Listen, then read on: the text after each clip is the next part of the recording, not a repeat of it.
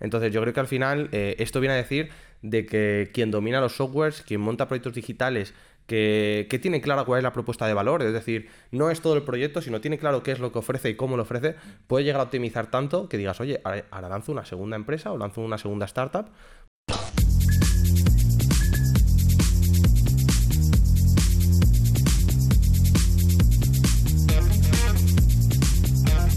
¿Qué tal, Pablo? ¿Cómo estás? Bueno, muy bien. Hoy con ganas de hablar de digitalización, ¿no? Sí, efectivamente. ¿Tú cómo lo ves? El tema de la digitalización, las empresas, el sector, ¿cómo, cómo lo ves todo esto? Tenemos que llegar a una conclusión que es que la digitalización eh, nos hace globales, ¿vale? Eh, y la situación en la que hemos llegado después de una pandemia nos ha obligado a muchos, a los que no eran globales o a los que no eran digitales, a digitalizarse y al que era digital eh, le ha permitido desarrollar su potencial en muy poco tiempo. O sea, yo creo que es una, es una idea que ahora mismo hay que asimilar y, que quiero que analicemos en este vídeo. Sí, totalmente. Al final eh, todo ha cambiado súper rápido. En el último año, lo que puede haber ocurrido en 10 años ha ocurrido en, uno. En uno o dos. O sea, la velocidad a la que se ha avanzado en tan poco tiempo ha sido brutal, ¿no? al final veíamos en, en, en mayo 2020 como eh, muchos sectores, tanto de medicina como de de abogacía también lo hemos visto, de, de, de contabilidad, de todo. Las ingenierías, todo, las ingenierías, todo, cómo, cómo, cómo, se ha digitalizado todos los proyectos que había para meter la robotización de verdad dentro de los procesos claro, productivos. Y piensa que, por ejemplo, el hecho de que muchas empresas hayan tenido que entrar con los trabajadores en ERTES, eh, lo que ha provocado es, vale, el empresario estaba mandando a sus trabajadores a casa.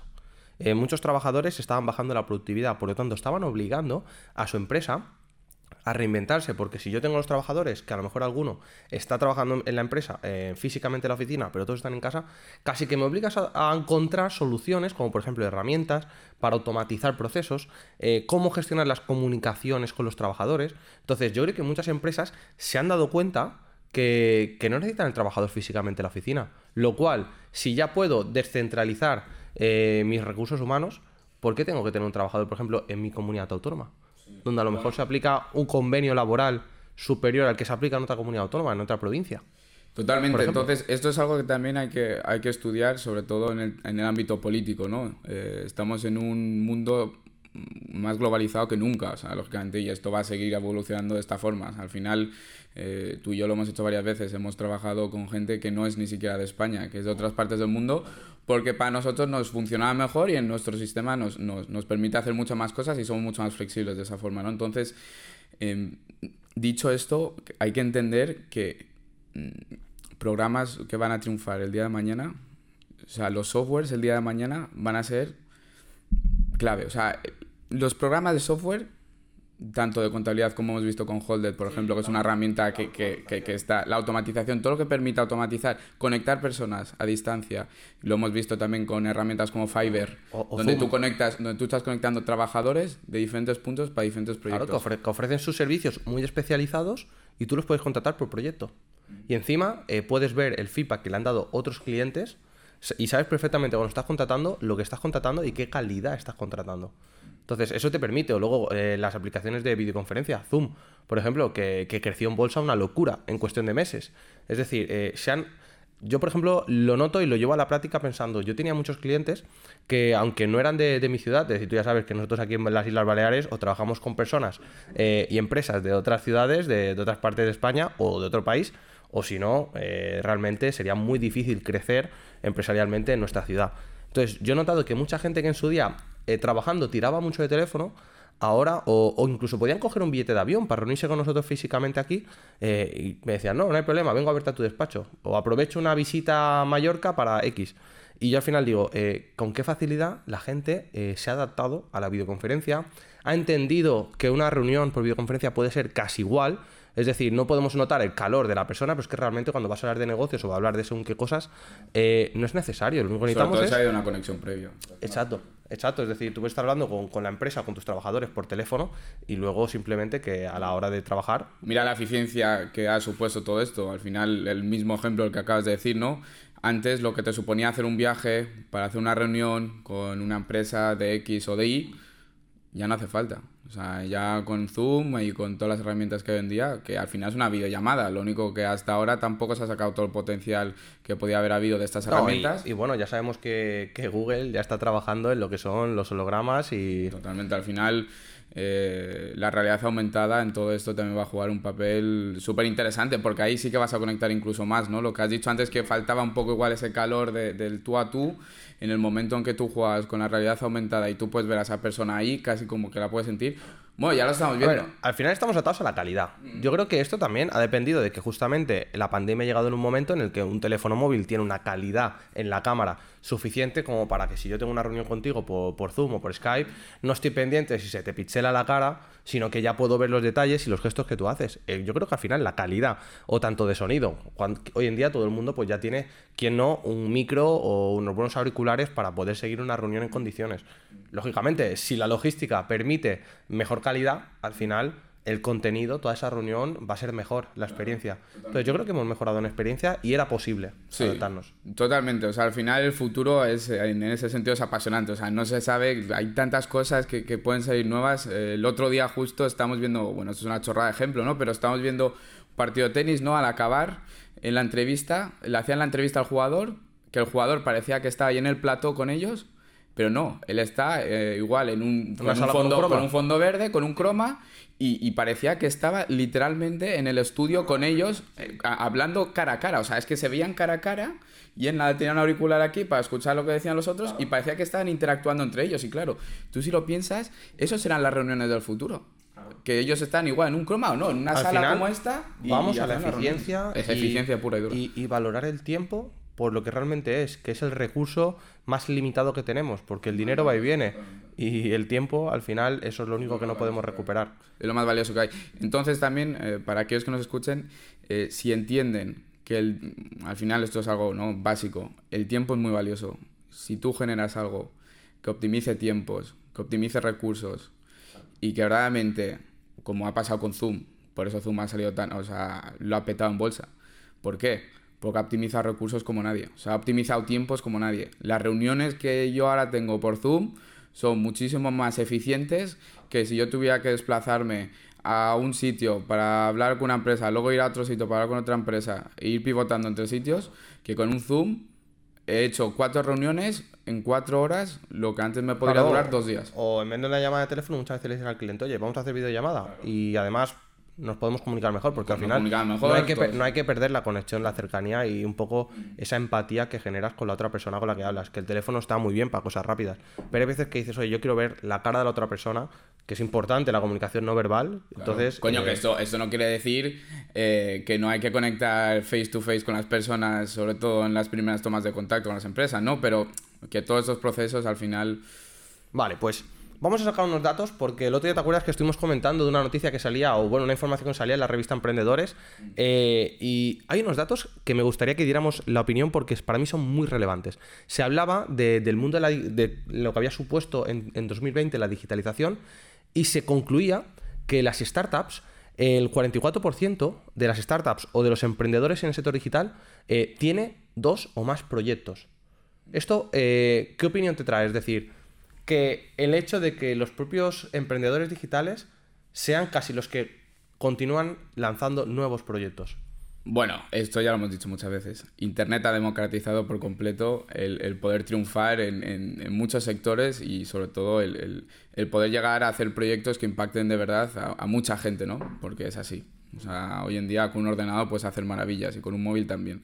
Entonces, en el momento que sabes eso, eh, si un proyecto te ha salido mal, eh, los recursos económicos que tiende a haber hoy en día en cuanto a la digitalización, no hace falta meter una gran cantidad de dinero mm, para un proyecto en sí. Entonces, en el momento en que no tienes que invertir mucho, las posibilidades de ir pivotando de proyecto en proyecto se multiplican. y, que, y que si automatizas al final, puede llegar un punto en el que un proyecto se gestione solo o solamente necesite tu supervisión o le tengas que dedicar X horas a la semana, que ya no es como montar una empresa antiguamente en la que te, ibas en cuerpo y alma. Entonces yo creo que al final eh, esto viene a decir de que quien domina los softwares, quien monta proyectos digitales que, que, tiene claro cuál es la propuesta de valor, es decir, no es todo el proyecto, sino tiene claro qué es lo que ofrece y cómo lo ofrece, puede llegar a optimizar tanto que digas, oye, ahora lanzo una segunda empresa o lanzo una segunda startup, ¿vale? Y al final, pues también te demuestra que, que quien emprende adquiere un know-how que, que puede seguir aportando en otros proyectos. Sí, totalmente. Al final, con cada proyecto vas a aprender, eso, eso está clarísimo, eso no hay más. Pero volviendo a esto, la digitalización, hoy en día el que no quiere emprender eh, no es por falta de recursos, no es por falta de amigos, no es por falta de dinero, no es por falta de nada. O, de formación, porque al final, Internet es información. ¿Cuánto nos ha costado hacer esto ahora mismo, este podcast? Poco. nuestro tiempo, y, tiempo al final. Y cuatro cosas. Cuatro cosas. Esto está al alcance de todo el mundo en Amazon. O sea, al final... De hecho, creo que todo está comprado por internet en Amazon, es decir, cero complicación si sabes lo que necesitas y, y no necesitas ni grandes pues ahora estudios. Esto pivótalo a cualquier otra cosa. ¿Cuánto cuesta hacer una tienda online eh, bien hecha? Nada, todo es tiempo. Juan. ¿Cuánto? Planificación. Todo, es planificación y saber hacerlo. Exacto. Y si no, aprender. ¿Cuánta gente quiero montar este negocio, quiero montar esta tienda online, pero es que no se hace una página web, es que no tengo el dinero para pagar una página web. Y ahí, y ahí Pero tienes tiempo, a lo mejor. Y volviendo al dato que tú has dicho, cada vez van a ser más los emprendedores que monten más y más proyectos. Si verdaderamente eres nosotros. claro, si verdaderamente eres un emprendedor digital, Puedes montar. a, ti lo que te llama es. Puedes montar, puedes montar eh, ocho proyectos en un año fácil. sin problema. porque sabiéndolo hacer, lo puedes hacer. Tú lo sabes hacer, yo lo sé hacer. No hay lo único, y sabemos y lo hemos visto, que cuando un proyecto empieza a madurar, empieza a crecer. Te, en esa fase, que sacrificar otro. Claro, en esa fase de crecimiento y maduración, te pide, oye, deja todo lo que estés haciendo y ponte en serio con esto. Pero bueno, eso es la ventaja también. Oye, yo saco al mercado ocho empresas, por ejemplo, ocho proyectos, y voy a ver el mercado que me dice. Claro. Oye, que este proyecto el mercado lo acepta más, le gusta más. Pues tiro con él. Sí, porque como nosotros hemos visto, no por más horas que le dedicas a según qué proyectos van a funcionar mejor. Al final, eh, lo importante de un proyecto es que la idea esté muy clara, la propuesta de valor esté bien, eh, la planificación sea buena. Luego, muchas veces en proyectos que es cuestión de tiempo o porque no es el momento concreto en el mercado para aceptar e-, esa, solución, mm, ese servicio. Hay muchas variantes. Exacto, entonces muchas veces eh, en vez de quemarte, porque para mí el emprendedor corre muchas veces el riesgo de quemarse con una idea o el querer ofrecer algo y que la gente todavía no esté preparada para comprarlo, para escucharlo, directamente escucharlo, muchas veces no que te lo compren. Entonces, el crear varios proyectos también es una salida para desconectar de uno porque te tienes que focalizar en otro.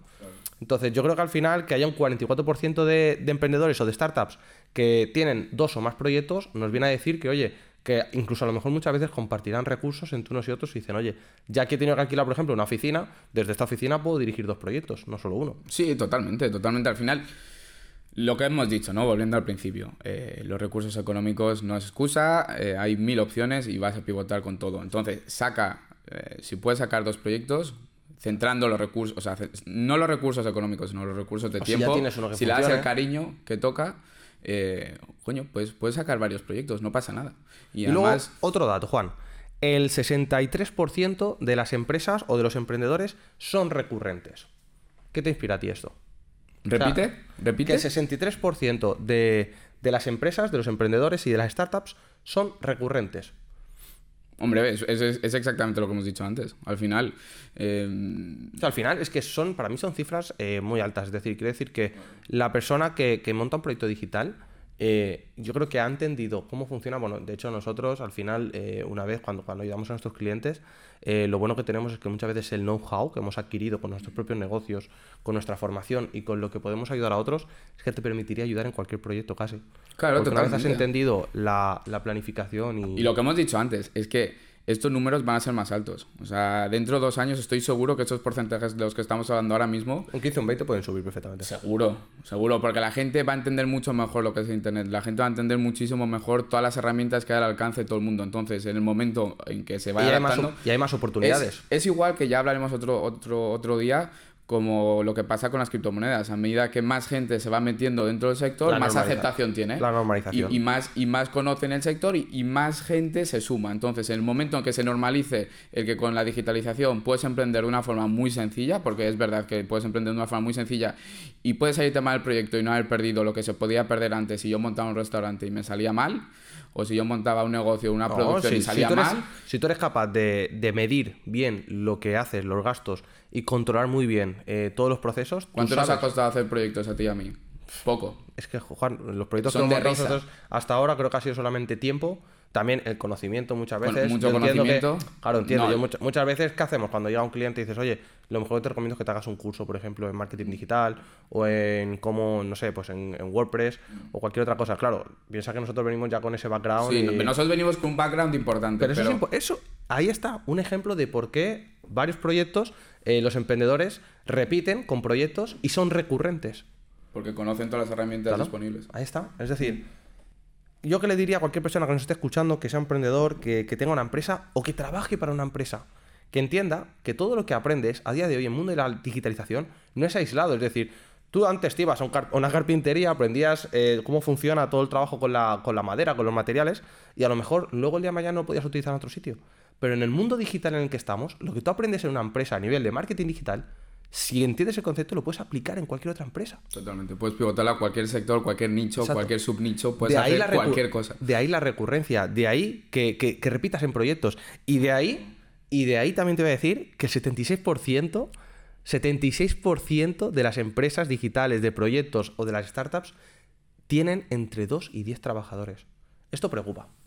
Bueno, es lo que hemos hablado muchísimas veces, Pablo, al final. Eh, Preocupa, es bueno, pero yo creo que Es a lo que está evolucionando el mercado laboral. O sea, el mercado laboral está evolucionando, que ya lo hemos dicho reiteradas veces, a eso. A, yo contrato a gente eh, por proyecto dentro de mi empresa y ya está. Pero no hace falta tener trabajadores fi- eh, fijos, con salario fijo.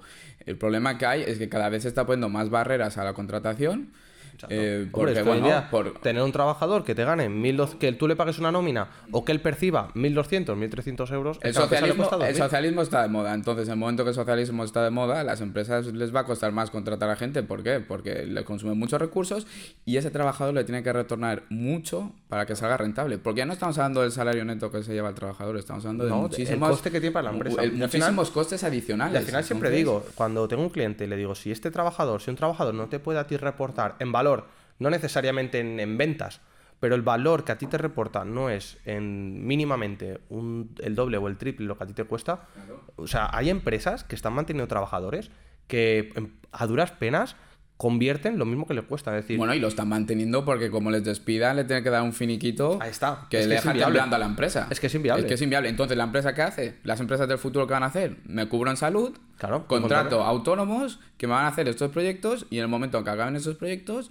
ya está, muchas gracias, cuento contigo para futuros y no pasa nada. Y te dejo una reseña en la plataforma en la que te he contratado para que la gente sepa si eres bueno o eres malo. Y como encima seas una persona que trabaja mal o hace las cosas sin interés, Más gente lo sabrá y peor será para tu negocio. O sea, para tu negocio propio, que al final tú como autónomo. Tú como autónomo tienes tu propio y negocio. morirás en el mercado, porque al final, eh, yo siempre se lo digo a la gente que de mi sector, eh, que no te dé miedo a exponerte en internet. Tiene cosas buenas, como por ejemplo que la gente te encuentre, te vea, pueda ver lo que han opinado otros de ti, y también tiene cosas malas, que es que si te equivocas, la gente lo va a decir. Pero es que también, hoy en día, el no enseñarse, ¿cuánta gente no estaba, los restaurantes no querían entrar en TripAdvisor en su día? Los hoteles no querían estar por en miedo, Booking. por miedo a las reseñas. Exacto. No querías estar en Booking. ¿Por qué? Porque me van a comparar. No quería meter mi producto en Amazon porque entonces me iban a comparar con otros productos de otros competidores. Pero al final el mercado decide. Y no porque tú le pongas trabas al mercado o tú digas, no, es que yo no me expongo para no llevarme hostias. No, no, hay, no hay mayor democracia que el mercado. Que el mercado libre, sobre todo. Pero Totalmente. yo creo que este es un tema que podríamos tratar para, para otra No, ocasión. no, nos el tema de las reseñas, porque yo creo que puede ser algo muy, muy interesante Muy bueno. para que la gente... Y nada, a sacar la conclusión de que el hecho de que hoy en día una startup tenga entre 2 y 10 trabajadores eh, es muy bueno para el emprendedor o para la empresa, porque quiere decir que está automatizando muchos procesos, no depende de los recursos humanos de su equipo, es decir, que puede escalar, muchas veces necesitas un trabajador más, lo puedes eh, implementar. También con el teletrabajo hoy en día no necesitas el trabajador en tu ciudad, es decir, no necesitas ir a la gente, porque antiguamente tú tenías en una ciudad la gente que se había formado casi en la universidad o en los centros de educación de esa ciudad. Entonces, eh, en la universidad, en la universidad de esta ciudad. Entonces, a día de hoy tú puedes contratar en cualquier país. Entonces, tú ya puedes comparar cuánto me cuesta la hora de un español con los convenios que hay que aplicar o con el coste de vida en España con, por ejemplo, Paraguay, El Salvador, eh, Ecuador, Colombia. Y si quieres compartir el idioma, como encima tú como empresario tengas habilidades como, por ejemplo, que hables otros idiomas, vete a India, vete a Pakistán, vete a China, ¿vale? Y empieza a contratar con con todo lo que toca. Es decir, no por pagar menos, porque uno me cueste más barato, estoy siendo pero empresario, no, no. O sea, nosotros, por ejemplo, yo a veces trabajo con personas en otros países latinoamericanos, en los cuales casi cobran lo que cobran aquí en España, pero de cara a la renta que ellos tienen en su país, están siendo eh, muy bien pagados. No, gloria. Sí, totalmente. O sea, yo una conclusión que sacaría de este podcast, eh, este tema que hemos tratado ahora, es básicamente eh, el Internet ha abierto las puertas a todo el mundo, la digitalización ha abierto las puertas a todo el mundo y el que lo sepa usar puede, puede, puede salir muy triunfador. Y que, sepamos que estamos yendo a, a éxitos en los cuales no necesitas grandes equipos. Sí, totalmente, a eso voy. O sea, al final Em, lo que hemos dicho, los datos lo demuestran. Eh, de 2 a 10 trabajadores, el 44% son recurrentes, etc, etc. Al final, ¿por qué? Porque hoy en día puedes sacar proyectos cuando quieras y, y con una sola persona y es capaz de mover el mundo. Y sin recursos. Una sola persona ya lo vemos. Elon, Elon, Musk, Elon Musk con un tuit te puede reventar un, un criptomercado. Los recursos, claro, efectivamente. Y la influencia, que ya hablaremos lo que, el valor que tiene la influencia para las marcas, para las empresas, para el mercado, que lo hemos visto, para la bolsa, que lo hemos visto con, con Elon Musk, ¿no? Ahora que acabas de decir. O sea, al final como conclusión, la digitalización, la digitalización ha venido para quedarse, lógicamente. Ha cambiado el mercado. Ha cambiado el mercado por completo. Va a cambiar más. Eh, vamos a tener serios problemas a nivel mundial con el desempleo, con la reubicación de trabajadores que estaban formados para una cosa y no están sabiendo reciclarse o no tienen las oportunidades para reciclarse. Va a ser una gran crisis en cuanto a recursos humanos, en cuanto a la ocupación o desocupación de las personas en el mundo. Y, aquí los, los, gobiernos van a tener un gran reto, tío. O sea, va a ser muy bestia. Es decir, yo no quiero tener esa papeleta, ni me gustaría tener que solucionarla, dedicarse a la política ahora y saber que esto viene ya. Eh, la automatización se está ganando los trabajos. Los proyectos cada vez facturan más. O sea, las startups cada vez mueven más dinero, más valor con menos personas. Y menos recursos. Exacto. Y esto lo veremos, lo trataremos. Sí, pues nada, Pablo, oye, un eh, grandísimo podcast una, este. Una pasada, espero que a quien le haya gustado, que quien nos siga, que se suscriba, que comente, que, aporte todo el feedback que pueda y, bueno, que al final del apoyo que nos da la gente podemos sacar nuevas ideas y seguir creciendo. Y ya sabéis la campanita, ¿eh? que luego para la notificación es clave. Exacto, os avisará de cada nuevo vídeo y, esperamos que estéis aprendiendo, que, nuestra idea es compartir valor, con, conocimiento y, ayudar a todo el que nos escucha. Y nada, oye, un, abrazo fuerte, un placer como siempre.